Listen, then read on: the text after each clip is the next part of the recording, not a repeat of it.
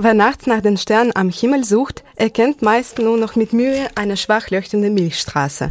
Taghell erleuchteten Straßen und Gebäude lassen die Sterne immer mehr verblassen. Dieses allmähliche Verschwinden der Nacht war am 21. Mai Thema einer Podiumdiskussion im Rahmen des Kolloquiums Fundamental. Das Zentrum für angewandte Kulturwissenschaft, ZAK, hat das ganze Sommersemester unter das Thema Licht gestellt, dass Licht durchaus auch negative Folgen haben kann. Darin waren sich die Experten auf dem Podium einig. Der Astronom Harald Badenhagen sprach sogar ausdrücklich von Lichtverschmutzung. Meine Kollegin Susanne Radosavljevic hatte den untermüdlichen Kämpfer für weniger Licht vor dem Mikrofon. Sie sind Astronom aus Köln und Betreiber der Sternwarte der Astronomiewerkstatt Sterne ohne Grenzen. Sie haben vorhin in Ihrem Vortrag über Lichtverschmutzung gesprochen. Was würden Sie sagen, ist da das Hauptproblem? Das Hauptproblem bei Lichtverschmutzung war für mich anfänglich eigentlich die Aufhellung des Nachthimmels und damit der Verlust der Sterne. Als Astronom möchte man natürlich Sterne sehen und weil ich astronomische Bildungsarbeit mit der Sternwarte anbiete, ist es natürlich auch wichtig, dass dann auch die Besucher die Sterne sehen und davon beeindruckt und fasziniert sind. Durch die Abstrahlung von künstlichem Licht in der Nacht wird allerdings der Nachthimmel aufgehellt und das führt dann zu einer Verringerung der Sternenzahl, die wir sehen können. Seit fünf, sechs Jahren etwa befasse ich mich eigentlich recht intensiv mit der Problematik Lichtverschmutzung und für mich ist da eigentlich auch ein ganz neuer Kosmos aufgegangen. Denn mir ist relativ schnell klar geworden, der Verlust der Sterne ist ein Problem, aber es gibt leider noch zwei, drei andere größere Probleme. Und die wären? Das ist zum einen der Einfluss auf die Ökologie, auf die Tiere der Nacht. Das ist etwas, was man auch ganz auffällig sehen kann. Fast jeder weiß, dass Insekten um Straßenleuchten herumschwirren, dass man um Straßenleuchten auch häufig sehr viele Spinnenweben sieht. Aber wenn man nicht drüber nachdenkt, nimmt man das einfach nur so als, ja, als Effekt wahr.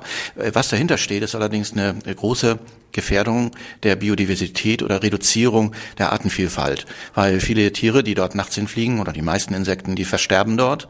Die kommen nicht zu dem, was sie eigentlich machen sollen, nämlich Fortpflanzung oder Nahrungssuche oder halt eben auch in der Nacht halt eben Bestäubung von Pflanzen. Was ganz wichtig ist, 80 Prozent aller Pflanzen sind auf externe Bestäubung durch Tiere, also Insekten angewiesen. Es sind nicht nur die Bienen, sondern es sind auch die Nachtfalter oder andere Insekten, die fliegen, die die bestäuben.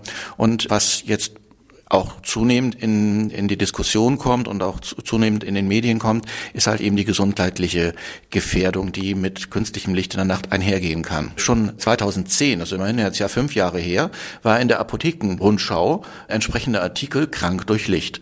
Mittlerweile gibt es Veröffentlichungen, die darauf hinweisen, dass die Wahrscheinlichkeit an Krebs zu erkranken, insbesondere bei Brustkrebs und Prostatakrebs, durch künstliches Licht offensichtlich begünstigt wird. Man vermutet dort Zusammenhänge damit, dass insbesondere durch Licht Licht der Melatoninhaushalt, das ist ein Steuerhormon, sehr stark gestört wird. Und der Mensch ist eigentlich biologisch gesehen ein tagaktives Lebewesen.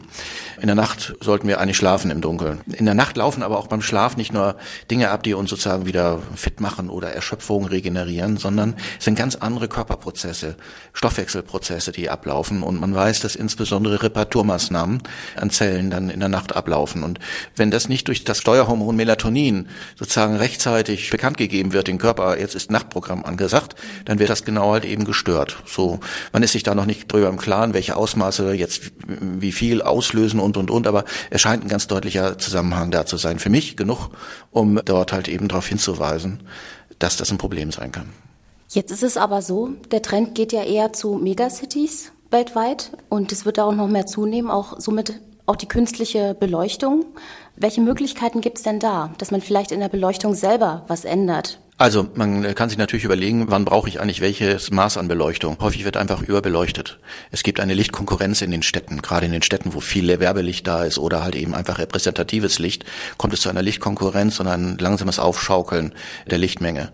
Da stellt sich wirklich die Frage unter dem Aspekt, es gibt un gewünschte und auch gefährliche Nebenwirkungen, das wissen ja die meisten gar nicht, muss man einfach andere Entscheidungen treffen. Dann kann man eben nicht mehr so ungezügelt mit Licht umgehen. Wenn man das nicht weiß, dann macht man natürlich auch Fehler. Spätestens dann, wenn man weiß, dass es genügend Hinweise gibt, dass es ein Problem gibt und Nebenwirkungen gibt, dann muss man das reduzieren. Die Reduzierung kann sein, beispielsweise zeitlich auf Werbebeleuchtung einfach zu verzichten. Muss in jeder Stadt von 1 Uhr bis morgens um 5 Uhr das volle Programm laufen. Reicht es nicht aus, bei weniger Verkehr auch mit dem Lichtlevel herunterzugehen? Gut, in Städten wird es immer Bereiche geben, die immer irgendwie belebt sind, weil es halt eben auch viele Nachtschwärmer sind, die in der Nacht unterwegs sein wollen und und und. Aber das bedeutet nicht, dass die ganze Nacht hell erleuchtet werden muss. Wenn man das richtige Level findet, vor allem auch die Abstrahlung in Bereiche, wo man das Licht eigentlich gar nicht braucht, die vermeidet Konsequenz. Dann hat man sehr viele Stellschrauben, um das Problem zu reduzieren. Jetzt wurde auch vorhin erwähnt, blaues Licht speziell, das auch Bestandteil vieler Geräte sind, Smartphones und, und Tablets. Die sind ja heute einfach nicht mehr aus dem Alltag wegzudenken. Ja, das ist, das ist richtig. Auch ich arbeite natürlich mit dem Laptop. Auch ich habe so, so ein intelligentes Telefon, was mir aber manchmal nicht so ganz intelligent erscheint. Wir werden mit von diesem Licht auch sozusagen in, in der Nacht oder in den Abend verfolgt, weil wir selber dran schuld sind. Wir sitzen am PC, wir schauen lange Fernsehen oder telefonieren noch lange mit den intelligenten Telefonen. Aber es gibt für all diese technischen Geräte gibt es Lösungen, die im Laufe der Zeit oder zeitgesteuert dann den Blaulichtanteil in der Hintergrundbeleuchtung wegnehmen. Was ist mit diesem blauen Licht? Was macht das? Ja, man weiß, dass das blaue Licht halt eben den größten Bio-Effekt hat, den Bio-Impact hat. Das heißt, wenn ich jetzt, sagen wir mal, rotes, orangenes Licht nur nehmen würde, dann hätte ich, was die Melatonin-Haushaltsstörung angeht, kaum einen Effekt habe ich blaues Licht, dann ist der Effekt sofort da. Da reichen schon geringe Level aus. Und von daher kann man mit der Lichtfarbe eine Menge machen, nämlich das blaue Haus, dann habe ich die negativen Effekte minimiert und das macht allemal Sinn, denn an unsere Gesundheit sollten wir alle denken. Sie hatten vorhin noch kurz erwähnt, das wollte ich noch mal genauer wissen. Es gibt inzwischen so Initiativen Dark Zones, Dark Sky oder Sternenpark-Initiativen. Mhm. Es gibt in Deutschland drei anerkannte Sternenparkgebiete von der IDA zertifiziert. Das ist das Westhaveland, das ist die Eifel und das ist die Rhön. Rhön. Sternpark Rhön, Sternpark Nationalpark Eifel und Sternpark Westhaveland. Es gibt eine Initiative in der Schwäbischen Alb, die sind auch sehr aktiv und streben das Ähnliches an. Im Pfälzerwald gibt es auch eine Initiative, die das vorbereiten wollen und, und es gibt also an mehreren Stellen diese Initiativen. Das ist gut.